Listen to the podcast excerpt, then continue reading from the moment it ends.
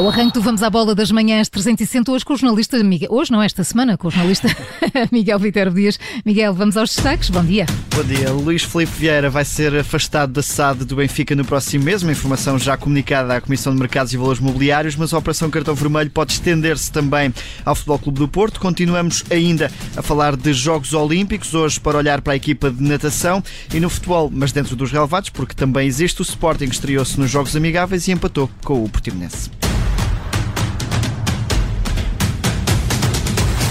E começamos este Vamos à Bola pelo Benfica. Luís Filipe Vieira vai ser afastado da SAD no próximo mês, uma informação que já foi transmitida à Comissão de Mercado de Valores Mobiliários. É uma decisão do Conselho Fiscal da SAD encarnada, justificada com o facto de Vieira estar proibido de contactar com os administradores. Essa é uma das medidas de coação decididas pelo juiz Carlos Alexandre nesta operação Cartão Vermelho.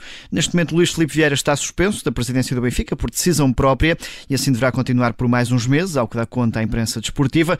Luís Filipe Vieira tem agora 30 dias dias para deixar a SAD dos encarnados, caso contrário, vão ser os administradores a afastá-lo. O editor de desporto do Observador, Bruno Roseiro, vê esta decisão como o fim da era Vieira no Benfica. É até, diria, um fim abrupto da, da era Luís Filipe Vieira, porque basicamente o que está ali naquele comunicado é nos próximos 30 dias, uma de duas coisas eh, terá de acontecer. Hipótese A, Luís Filipe Vieira pede admissão. Hipótese B, as medidas de coação que nesta altura existem, nomeadamente o facto de não poder falar com administradores da SAD do Benfica, acabam por cair.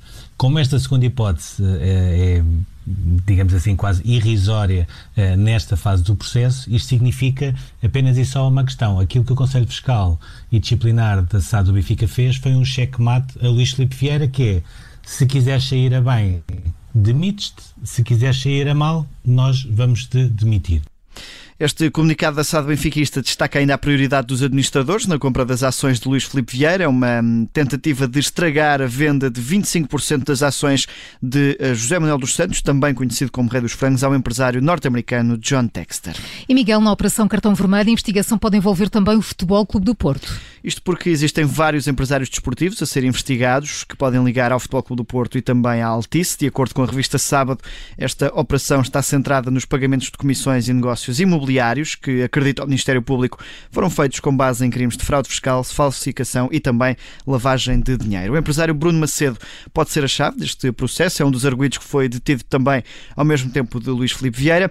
Debaixo da mira das autoridades está uma empresa que foi criada em 2009 com negócios avaliados em 18 milhões de euros. A maioria destes negócios foram feitos com o Porto e com o Benfica, mas há mais um empresário também neste processo, é Pedro Pinho, um dos homens da confiança de Pinto da Costa. Ora, de acordo com a revista Sábado, foi a partir destes empresários que a investigação chegou aos presidentes do Benfica e também do Porto, bem como a outras figuras do mundo do futebol e ainda membros da Altice Portugal, como Alexandre Fonseca, Armando Pereira e também Hernani Vaz Antunes. Neste caso, os negócios estão associados à transmissão televisiva dos jogos de futebol. E ainda em relação à transferência de João Mário para o Benfica, o diretor executivo do Inter de Milão diz que o Sporting adotou uma postura arriscada. O CEO do Inter de Milão diz que a tomada de posição do Sporting sobre a ida de João Mário para os encarnados a custo zero foi arriscada. O diretor executivo do clube assegura que o Inter agiu da melhor forma e de forma correta, rejeitando assim quaisquer acusações.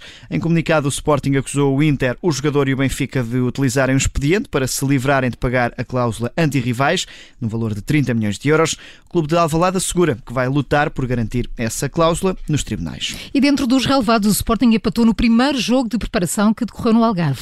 Empata duas bolas com o Portimonense. O Sporting esteve a vencer por duas vezes, mas deixou-se sempre empatar. Aos 28 minutos, Gonçalo Inácio marcou um gol de cabeça na sequência de um livro de Joelson. Na segunda parte, o Portimonense empatou por Renato Júnior, mas aos 85 minutos, um golaço de Daniel Bragança colocou o Sporting de novo na frente. Dois minutos depois, já ao cair do pano, no lance caricato, Renato Júnior bisou, estabeleceu esse empate final, depois de uma falha de coordenação entre Adam, Mateus Reis e Gonçalo Gaio e Gonçalo Inácio. Ora, no final do jogo, e aqui sim em declarações à Sport, à Sport TV, Ricardo Gaio fez um balanço positivo deste encontro de preparação.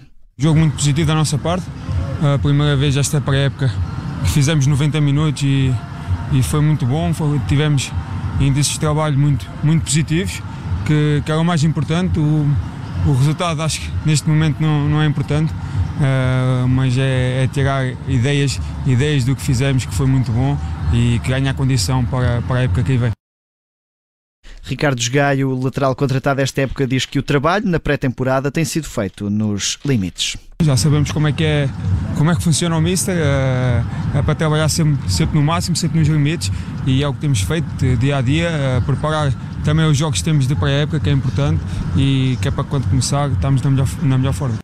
Ricardo Desgaio em declarações à Sport TV no final do jogo amigável frente ao Portimonense, que terminou empatado a duas bolas. Os Leões que deram também conta de que a nova camisola do clube está a bater recorde recordes de vendas ao vencer quatro vezes mais, eh, ao vender quatro vezes mais no início da época face ao equipamento anterior que tinha o melhor registro. E no mercado de transferências, o melhor jogador do Campeonato da Europa já está confirmado no PSG. Donnarumma já foi anunciado como reforço do Paris Saint-Germain. O guarda-redes de 22 anos assinou um contrato válido por cinco temporadas até 2026. Ora, Donnarumma foi considerado o melhor jogador do Campeonato da Europa depois da vitória com a Itália e segue do AC Milan para o clube francês que procura recuperar o título de campeão ainda neste mercado.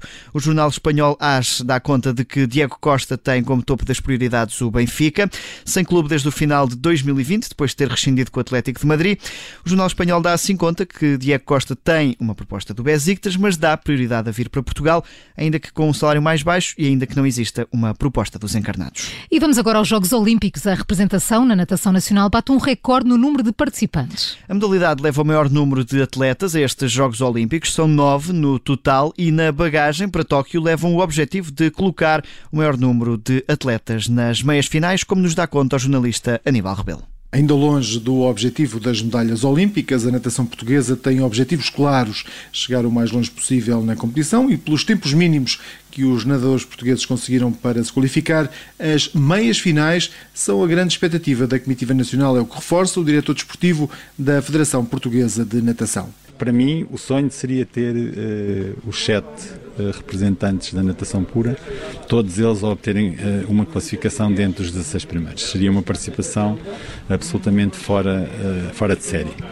Isto foi conseguido, apesar de tudo, no último campeonato do mundo, portanto não é uma coisa que eu diga assim, esqueço que é impossível, mas eh, considerava que seria uma participação excepcional, absolutamente excepcional. José Machado acredita e o melhor nadador português da última edição dos Jogos, no Rio de Janeiro, Alexis Santos, nadador do Sporting, assume que chegar às meias é possível e a presença na final não é de todo impossível. Se estiver nas minhas melhores condições e, e bater o meu recorde nacional, estarei a lutar pelo lugar nas meias finais uh, e passando às meias finais, se voltar a fazer um tempo Uh, dentro do, do meu melhor, também não estarei muito longe da final. Para Alexis Santos, 12 nas meias finais dos 200 metros estilos, no Rio de Janeiro, uh, os mínimos para a qualificação. Ressentem-se por causa da dificuldade que existiu para treinar e competir. Estarmos dois meses fora da água uh, foi algo bastante atípico e, e, fora do normal. Foi um ano de bastante incerteza. Eu só acredito mesmo quando tiver a pôr os pés na aldeia olímpica. Estes nadadores têm agora as próximas semanas para ultimar pormenores.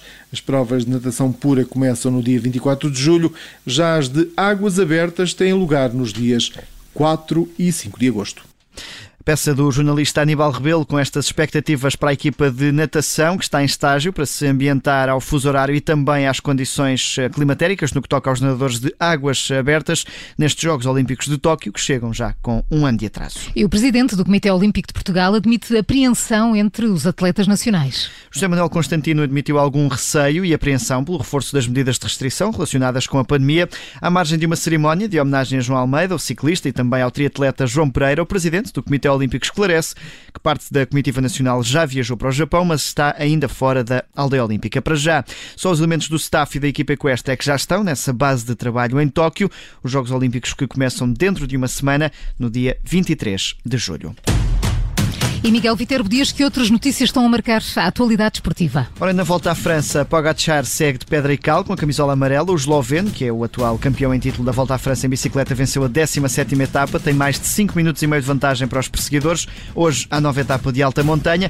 O português Ruben Guerreiro segue no 18º lugar da geral e pode intrometer-se na luta por uma destas etapas. Na Fórmula 1, a Sauber e a Alfa Romeo assinaram um acordo para vários anos, prolongam essa parceria, garantindo a permanência da Alfa Romeo no Mundial de Construtores. No campeonato deste ano, a escuderia compete com eh, Kimi Raikkonen e também com o italiano António Giovinazzi. Em Wimbledon, duas partidas eh, deste torneio estão sob investigação devido a possíveis apostas suspeitas, disse esta quarta-feira a Agência Internacional de Integridade no Ténis, que terá recebido alertas de empresas do ramo. Este torneio que terminou com a vitória de Novak Djokovic em masculinos e de Ashley Barty em femininos. Foi o Vamos à Bola das Manhãs 360 com o jornalista Miguel Viterbo Dias. Amanhã mais. Até amanhã, Miguel. Até amanhã.